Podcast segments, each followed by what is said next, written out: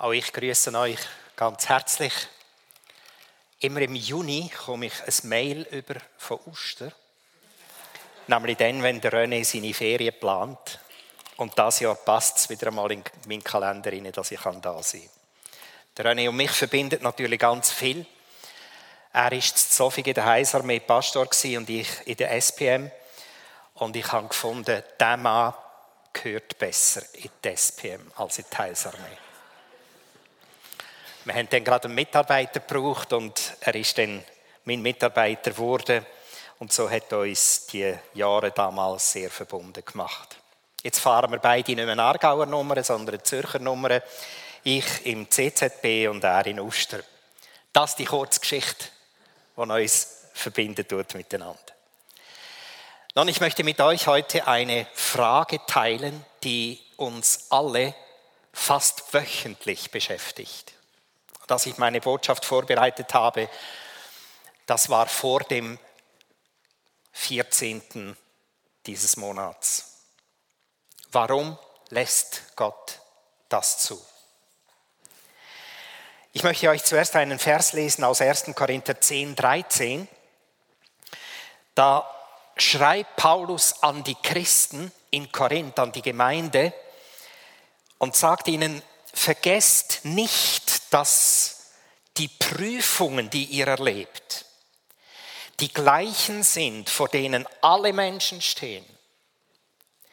Doch Gott ist treu. Er wird die Prüfung nicht so stark werden lassen, dass ihr nicht mehr widerstehen könnt. Wenn ihr auf die Probe gestellt werdet, wird er euch eine Möglichkeit zeigen, trotzdem standzuhalten. Ihr spürt, in diesem Text ist schon eine ganz wesentliche Antwort auf diese Frage.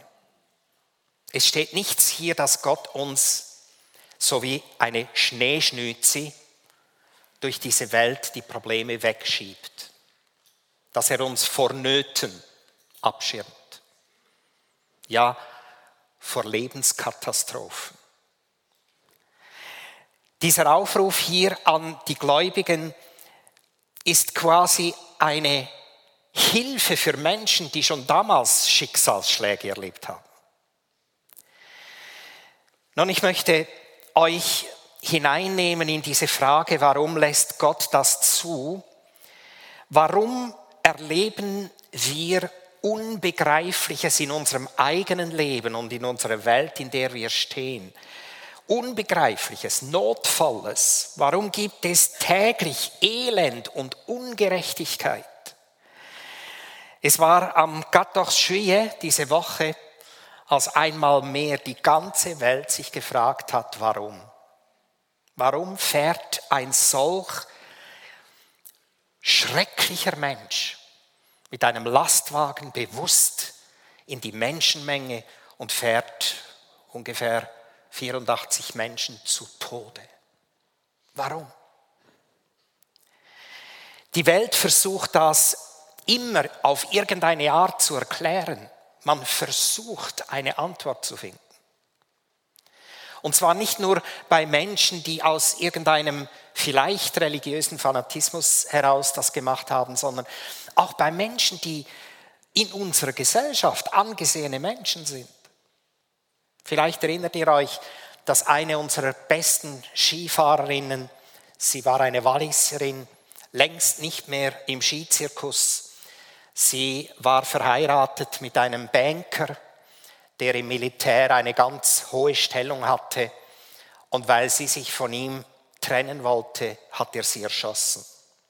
Und die ganze Schweiz hat sich gefragt, ein intelligenter Mann, gesellschaftlich integriert, er war in der Bank ein ganz wichtiger Mann im Militär auch. Kein Mensch hätte von ihm so etwas erwartet. Warum? Warum geschehen diese Dinge? Und ich denke, wir brauchen gar nicht viel mehr aufzuzählen. Ich möchte noch zwei Dinge erwähnen. Letztes Jahr kamen 10.000 ungeborene Kinder in der Schweiz ums Leben, weil sie abgetrieben worden sind. Jedes Jahr ist das ungefähr die Zahl der nicht geborenen Babys. 10.000 Menschen. Warum? Ich möchte noch ein anderes Beispiel erwähnen, darauf komme ich später noch einmal zurück. Warum konnte im Zweiten Weltkrieg sechs Millionen Juden umgebracht werden? Juden, das alttestamentliche Volk Gottes. Warum lässt Gott das zu? Und versteht, es geht mir nicht darum, heute die Antwort zu finden, sondern ich möchte mit euch einen Weg durch die Bibel gehen, der uns hilft, Antworten zu finden. Bei allem bleibt immer ein Rest offen, was wir nie ganz verstehen mit unserem menschlichen, logischen, vernünftigen, ja, ich möchte sagen, geisterfüllten Herzen. Mit dieser Frage vielleicht ist uns das bewusst geworden, stellen wir eigentlich Gott auf die Anklagebank. Warum lässt du Gott sowas zu? Nun, in Römer 9, Vers 20, da steht eine ganz hilfreiche Antwort, wenn wir daran denken, Gott auf die Klagebank zu stellen wer seid ihr denn eigentlich, ihr Menschen, dass ihr meint, Gott zur Rechenschaft ziehen zu können? Glaubt ihr wirklich, dass sich der Schöpfer vor seinen Geschöpfen verantworten muss? Wir spüren etwas von dieser unterschiedlichen Stellung. Wir, die Geschöpfe, Gottes. Er, der große Schöpfer. Kennt ihr die Eigenschaften Gottes? Er ist all, helft mir, mächtig. Er ist all wissend. Er ist all gegenwärtig. Ja, liebe Zeit, warum kann denn Gott das alles nicht verhindern? Wisst ihr, Gott hat uns Menschen mit einem freien Willen geschaffen. Und Gott widerspricht nie in dem, was er tut, seinem Schöpfungswillen. Er zwingt niemanden in den Himmel und er zwingt niemanden in die Hölle.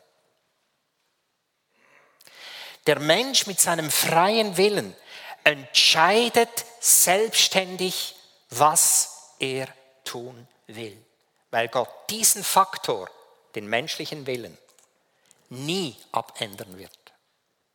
Er hat uns als Gegenüber geschaffen.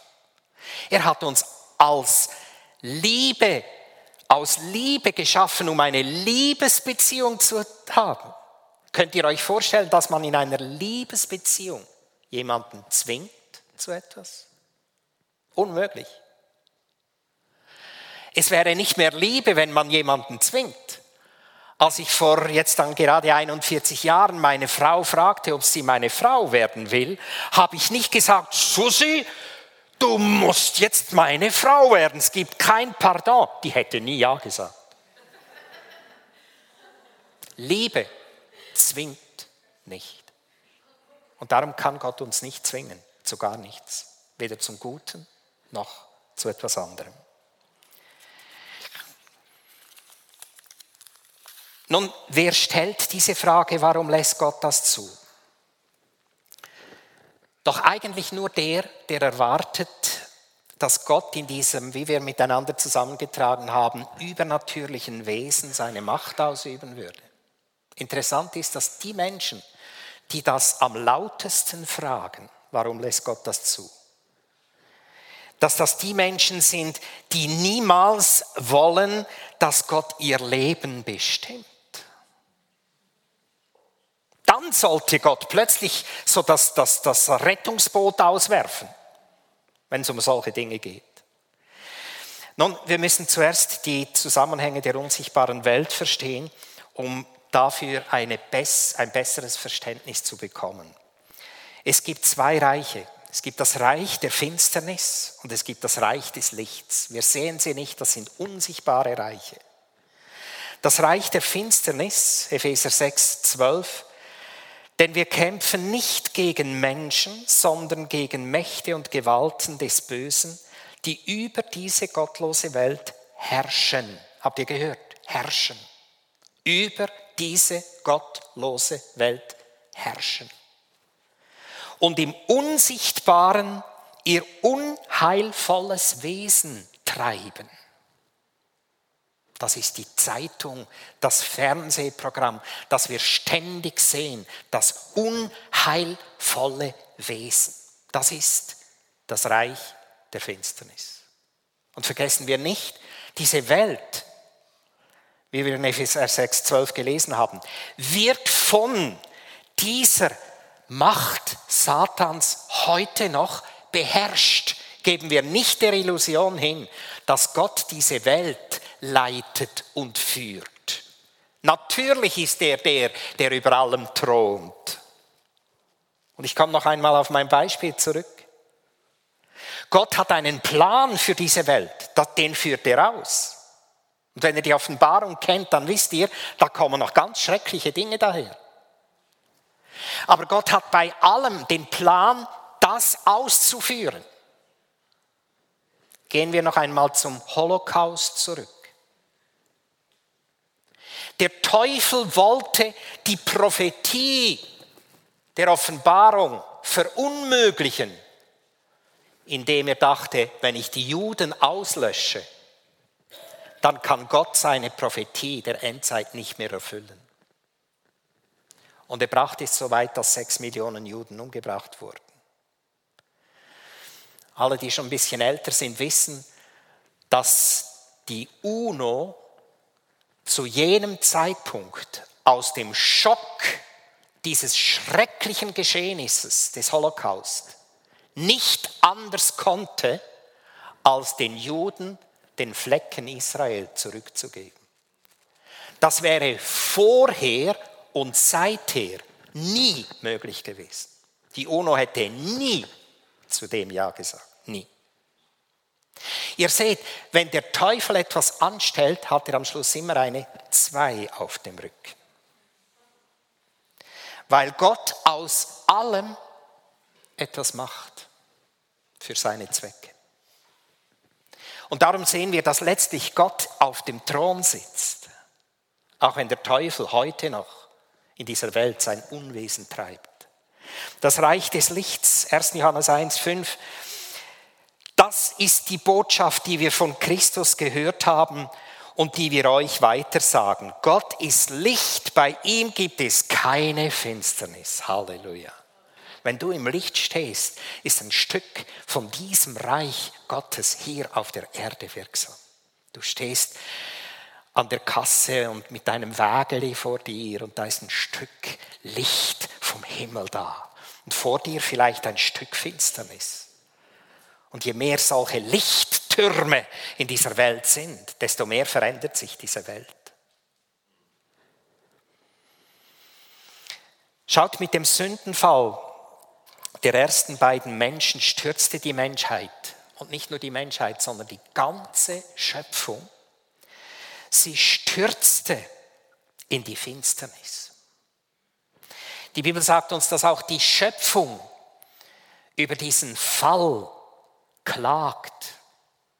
Die Schöpfung ist nicht mehr das, was sie mal war vor dem Sündenfall. Gott hat ursprünglich diese Welt gut gemacht. Nun, ich freue mich über die Natur und gerade so im Sommer, wenn es wieder mal nicht regnet, ist es herrlich, diese Natur zu genießen. Wir tun das auch. Aber die Welt war ursprünglich besser, als sie jetzt ist. Die Schöpfung war frei von Leid, Ungerechtigkeit, frei von Blut und Tränen. Und es war ja tragisch, kaum sind Adam und Eva aus dem Paradies vertrieben worden, haben sich ihre eigenen Kinder gegenseitig umgebracht, der eine den anderen. So schnell geht's. Der Mensch hat sich von Gott emanzipiert. Der Mensch hat sich von Gott losgelöst. Er kann es selber, meint er. Der Mensch hat sich von Gott freiwillig distanziert, weil er glaubt, dass er alles hat, was es braucht, um das Leben zu gestalten. Ist euch schon mal bewusst geworden, dass der, un, der abhängigste, der abhängigste Mensch dieser Welt Jesus war? Der war eine Marionette, Entschuldigung, dieser Ausdruck, von seinem Vater. Der sagte, ich tue nichts, was ich nicht ihn tun sehe. Der war dermaßen abhängig von seinem Vater. Aber das, was er tat, war immer absolut vollkommen und gut. Und seht ihr, je stärker verbunden, abhängig wir von Jesus leben, desto besser kommen die Dinge heraus, die wir tun. Jesaja 49,2 umschreibt diese Situation des gefallenen Menschen so. Eure Schuld, sie steht wie eine Mauer zwischen euch und eurem Gott. Eure Sünden verdecken ihn. Darum hört er euch nicht. An euren Händen klebt Blut. Sie sind besudelt von all dem Unrecht, das ihr tut. Ihr lügt und betrügt. Der ehemalige Bundespräsident von Deutschland, Karl Carstens, sagte, und ich äh, bin froh, dass wir immer wieder mal Politiker haben, die den Durchblick haben. Die Ursache allen Übels auf unserer Erde ist der Abfall des Menschen von Gott. Das war einer der besten Sätze, den dieser Mann ausgesprochen hat. Das heißt, wir Menschen leben von Natur aus nicht im Licht, sondern im Reich der Finsternis. Jesus selber sagt es so, Markus 7, 21. Denn aus dem Innern des Menschen kommen all die bösen Gedanken wie Unzucht, Diebstahl, Mord, Ehebruch, Habsucht, Bosheit, Betrügerei, Begehrlichkeit, Neid, Verleumdung, Überheblichkeit und Leichtsinn. Dies kommt von innen heraus und das ist es auch, was die Menschen von Gott trennt. Ihr Lieben, die Aufklärung glaubte, wenn der Mensch nur gebildet ist, wird er nicht mehr Krieg führen, sondern vernünftig werden. Goethe hat das folgendermaßen formuliert. Er sagte einmal, der Mensch ist von Grund auf gut. Das war die größte Dummheit, die dieser große Philosoph ausgedrückt hat. Der Mensch ist nicht von Grund auf gut. Wir haben gelesen, das kommt alles aus seinem Herzen heraus. Wisst ihr, jeder Mensch ist eigentlich zu allem fähig. Überfordere ich euch mit diesem Satz? Ich auch. Ich wäre auch zu allem fähig. Komma, wenn nicht Christus der Herr meines Lebens wäre. Und schaut, das ist genau das, was durch die Erlösung von Jesus geschehen ist.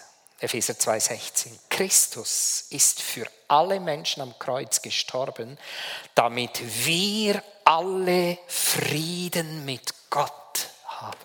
Frieden mit Gott dass der Krieg zwischen ihm und uns aufhört. Das Besserwissen von uns Menschen Gott gegenüber aufhört. Und wir uns, Epheser 2,16, im Frieden mit Gott leben können. Lebst du im Frieden mit Gott? Geschwister, das ist der Schlüssel für dein Leben. Frieden mit Gott. Paulus predigte das, Apostelgeschichte 26, 18, damals schon vor 2000 Jahren, als er sagte, ihnen sollen die Augen geöffnet werden, den Menschen, damit sie sich von der Finsternis zum Licht bekehren und aus der Herrschaft des Teufels zu Gott kommen. Dann werde ich ihnen die Sünden vergeben. Wir Menschen brauchen alle einen Wechsel des Reiches, des unsichtbaren Reiches. Und alle, die sich zu Jesus bekehrt haben, leben in einem neuen Reich. Ist das nicht gut zu wissen?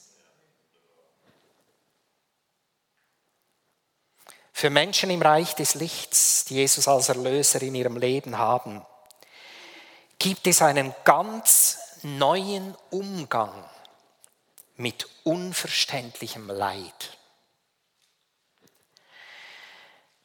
Das Warum verliert sein Gewicht.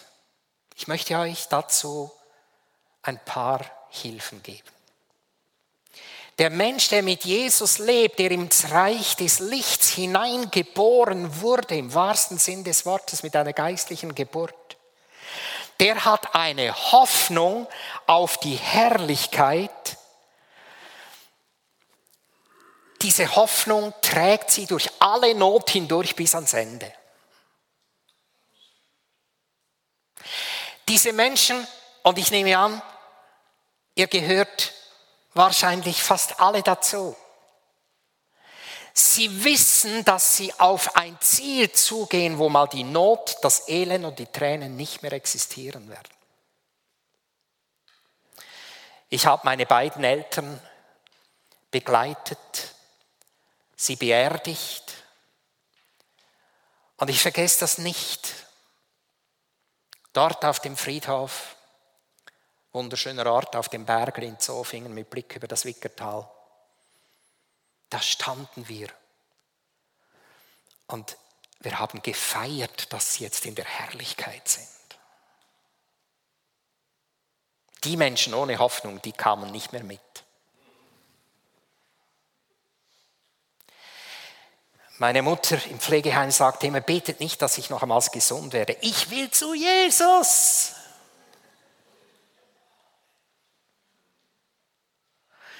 Geschwister, die Not dieser Welt bleibt nicht das letzte Wort für Menschen, die im Licht leben.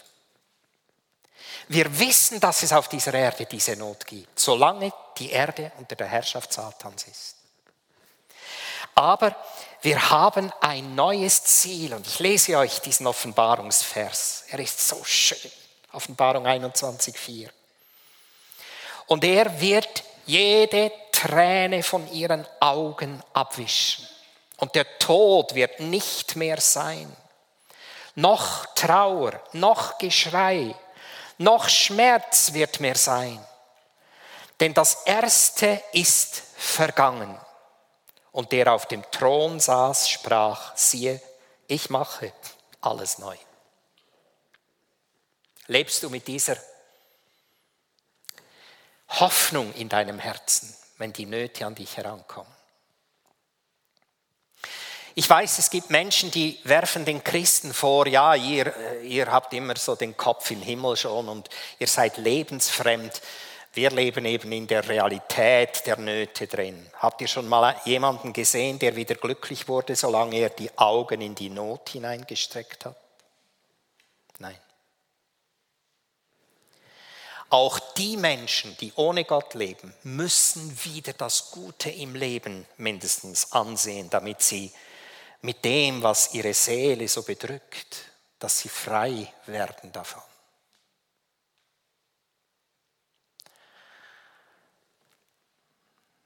Im Lehrerseminar hatten wir fünf, waren wir fünf gläubige Christen.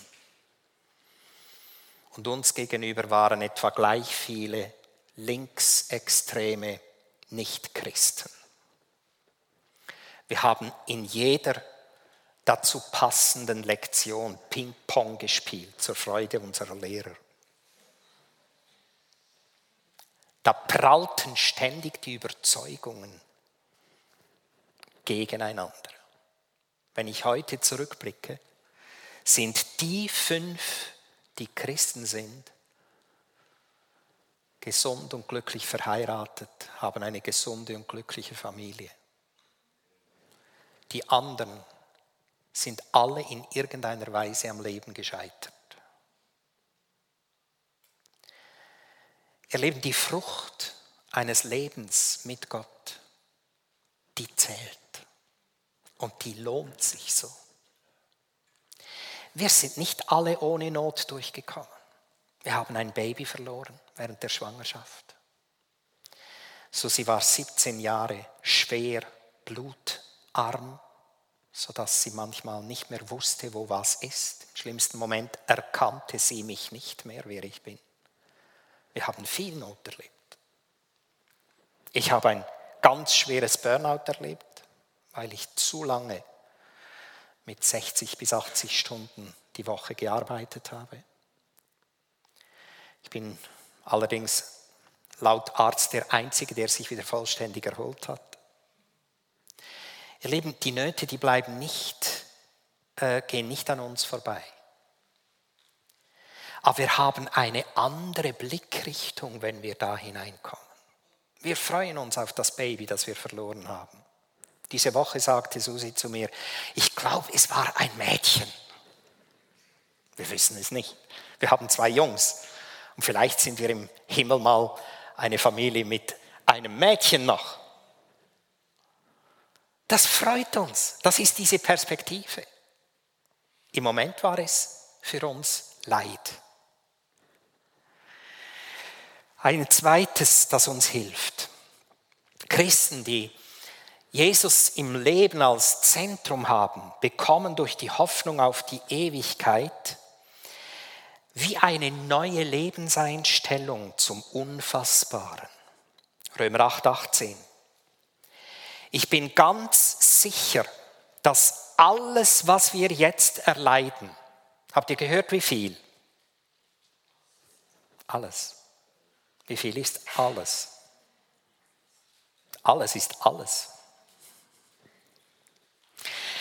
Alles, was wir jetzt erleiden, nichts ist im Vergleich mit der Herrlichkeit, die wir einmal erfahren werden.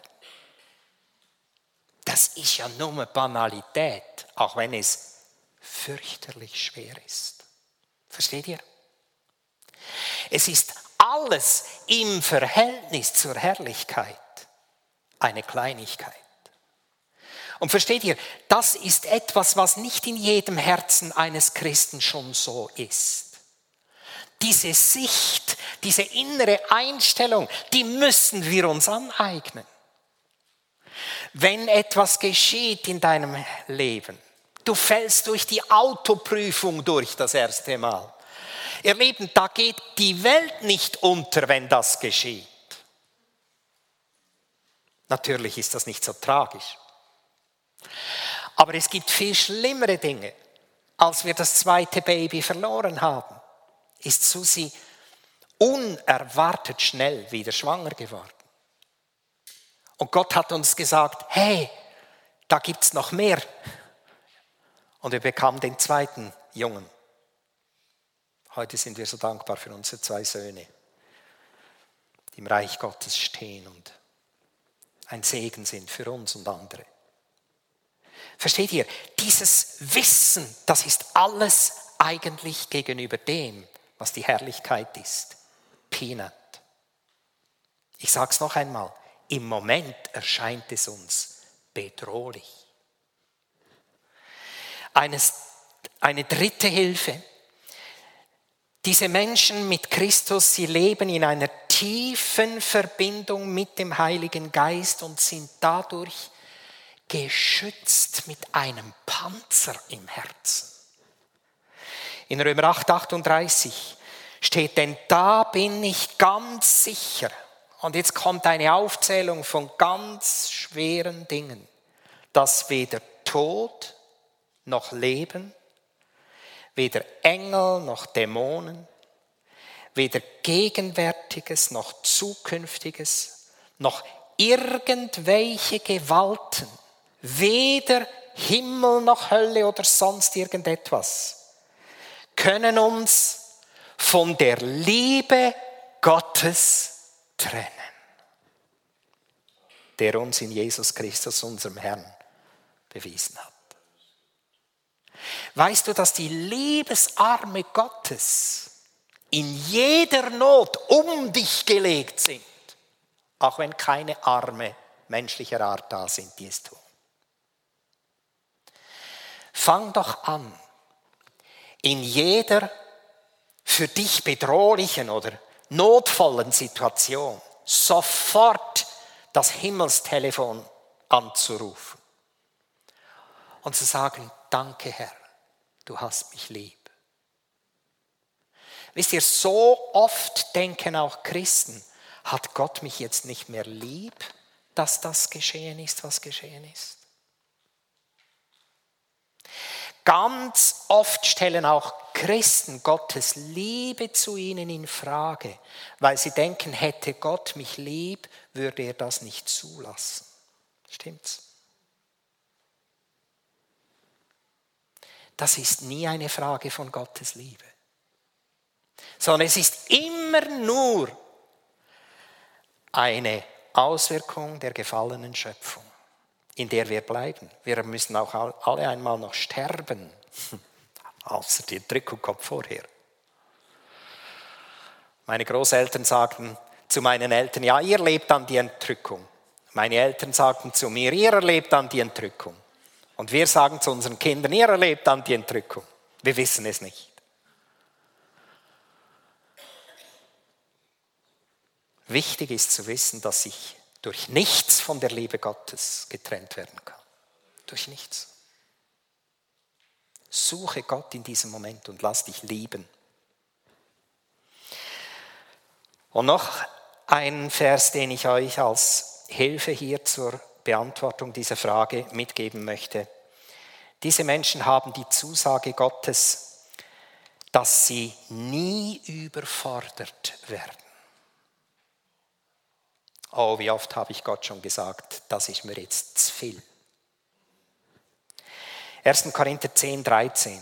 Vergesst nicht, dass die Prüfungen, die ihr erlebt, die gleichen sind, vor denen alle Menschen stehen.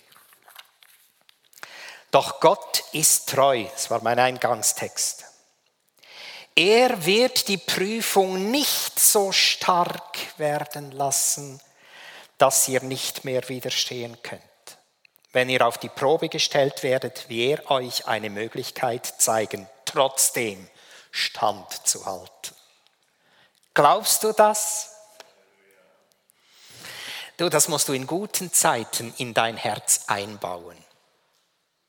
Weil in den schwierigen Momenten da kommst du ins Schleudern, wenn du das nicht eingebaut hast in dein Herz. Versteht ihr? Ein standfestes Herz weiß, nichts wird mich überfordern. Nichts. Ihr Lieben, ich habe 17 Jahre lang auf der Kanzel Glauben gepredigt und ich hatte eine schwerkranke Frau. Und es war in einer Pastorenkonferenz in Zürich im CZB, die ich besucht habe. Damals war ich noch nicht im CZB. Und ich sagte, Herr, mach diesem Leid ein Ende, nimm sie heim oder mach sie gesund. Da habe ich das Liebste auf der Erde losgelassen. Sechs Wochen danach war Susi gesund. Einfach so ein normales Blutbild. Vorher hatte sie ein HB, mit dem die meisten gar nicht mehr leben können. Und seither hat sie ein tolles Blutbild. Jedes Mal, wenn sie beim Arzt das Blutbild misst, kommt sie fröhlich nach Hause und sagt, mein HB ist so hoch. Der Grund war, weil das Rückenmark zu wenig rote Blutkörperchen produziert. Es war irreparabel. Geschwister, wir haben in diesen Jahren gelernt, Gott zu sagen, du überforderst uns nicht. Wir kamen nach St. Gallen nach der Bibelschulzeit blutjung. Ich kam als Mitarbeiter dorthin. Wir hatten vier Gemeinden zu betreuen. Der Seniorpastor und ich. Er war schon 5, 66 hat er zwei Herzinfarkte hinter sich. Und wir bedienten drei Gemeinden und ich noch eine Yugi. Und jede Gemeinde hatte drei Gottesdienste die Woche. Gebetsstunde, Ge äh, Bibelstunde und Sonntaggottesdienst. Jetzt könnt ihr euch ausrechnen, wie wir gearbeitet haben. Jeden Abend irgendwo gepredigt. Zwei Jahre nachdem ich dort ankomme, stirbt mein Chef. Ich war 27 Jahre alt und jetzt war die Frage, soll ich vier Gemeinden übernehmen? Ist da irgendjemand 27 unter euch oder knapp daneben? Ja, ein bisschen älter schon, gell? Da habe ich Gott gesagt, das schaffe ich nicht. Und dann kam fast hörbar vom Himmel eine Stimme, die mir sagte, Peter, ich habe deine Lebensgeschichte so geplant, dass das heute geht. Ich bin in einem gläubigen Haus aufgewachsen. Ich bin ganz jung zum Glauben gekommen. Ich habe zu Hause gelernt, was Gemeinde ist. Ich war Jugileiter, habe Sonntagsschule gegründet und, und, und. Ich habe bis 20 mehr gemacht als andere mit 40. Und das hat Gott mir vor Augen gestellt und hat gesagt, ich habe das für dich geplant. Habe ich tief durchgeatmet und gesagt, okay Herr, in dem Fall. Und wir durften viel, viel Segen erleben in St. Gallen damals. Ich sage euch das einfach, weil wir alle kommen in solche scheinbare Überforderungen hinein. Sage es, was da steht in der Bibel dann zu Gott. Bekenne es vor ihm. Vergesst nicht, dass die Prüfungen, die ihr lebt, die gleichen sind und Gott treu ist, dass er uns nicht über die Maßen in diese Prüfungen kommen lässt. Ich möchte einfach abschließen mit dem, was im Psalm 73, möchte ich euch noch ein paar Verse ab 21 lesen, steht. 73 ab Vers 21. Da erkannte ich, wie verbittert ich war. Alle Menschen, die bei den Warum-Fragen keine Antwort bekommen, die sie befriedigt, werden irgend in einer Weise verbittert. Und welcher Zorn in mir aufstieg, als ich all dies sah. Kennt ihr das? Wie dumm und unwissend bin ich gewesen. Ein gutes Bekenntnis in so einer Situation. Ich muss dir wie ein unvernünftiges Tier erschienen sein. Doch ich gehöre noch immer zu dir. Du hältst meine rechte Hand. Du wirst mich nach deinem Rat leiten und mich schließlich in Ehren aufnehmen. Wen habe ich im Himmel außer dir? Du bist mir wichtiger als alles andere auf der Erde. Bin ich auch krank und völlig geschwächt, bleibt Gott der Trost meines Herzens. Er gehört mir für immer und ewig. Ich möchte heute mit einem Gebet schließen und euch auch die Möglichkeit geben, wenn immer ihr ein Warum in eurem Leben habt, mit dem ihr nicht fertig werdet, lasst es uns heute bei Gott ablegen. Ich glaube, das Wort Gottes hat uns innerlich den Weg gezeigt, die Warum bei Gott abzulegen. Bist du bereit dafür, zu sagen, Herr, ich habe es nicht begriffen. Und manchmal erzählen mir Menschen, die schon sehr alt sind, dass sie etwas nie begriffen haben, was vor 50 Jahren der Fall war. Auch das kann geschehen. Und man leidet vielleicht ein Leben lang an solchen Dingen. Lass das Warum heute beim Kreuz. Du musst nicht verstehen, warum. Im Himmel wirst du mal erkennen, wozu es gedient hat. Nicht alles verstehen wir hier auf der Erde. Manches schon, aber nicht alles. Und die Warum, die wollen wir doch einfach bei Gott ablegen. Und wenn wir jetzt beten, vielleicht ist jemand da, der sagt, ich, ich brauche jetzt Gebetsunterstützung. Ist etwas, das mir so sehr auf dem Herzen liegt. Da wollen wir auch persönlich miteinander beten. Ihr habt ein Team, das mitbeten kann. Und ich möchte euch dann einladen, komm einfach hier nach vorn und jemand kommt zu dir und betet mit dir. Lass das da, das Warum. Nimm es nicht mehr mit nach Hause. Und wenn ich jetzt bete, währenddem ich bete, dürft ihr einfach hier nach vorn kommen und ich bitte die Mitarbeiter, stellt euch zu diesen Menschen und betet miteinander. Lasst es hier. Wollen wir aufstehen dazu? Halleluja. Der Raum ist jetzt frei, hier nach vorn zu kommen, wenn du das möchtest, dass jemand mit dir betet. Herr, du siehst in unser Leben hinein, in jeden vergangenen Tag unseres Lebens. Du siehst, Herr, in jede Not, die uns bewegt hat bis heute. Herr, du siehst, wo wir mit Dingen in unserem Leben kämpfen, die wir nicht verstehen. Und Herr, ich danke dir einfach, dass uns nichts von deiner Liebe trennen kann. Nichts. Oh Herr, ich danke dir, dass jedes, das hier ist heute Morgen, diesen Zuspruch mitnehmen darf, dass es nie eine Überforderung geben wird, egal was passiert.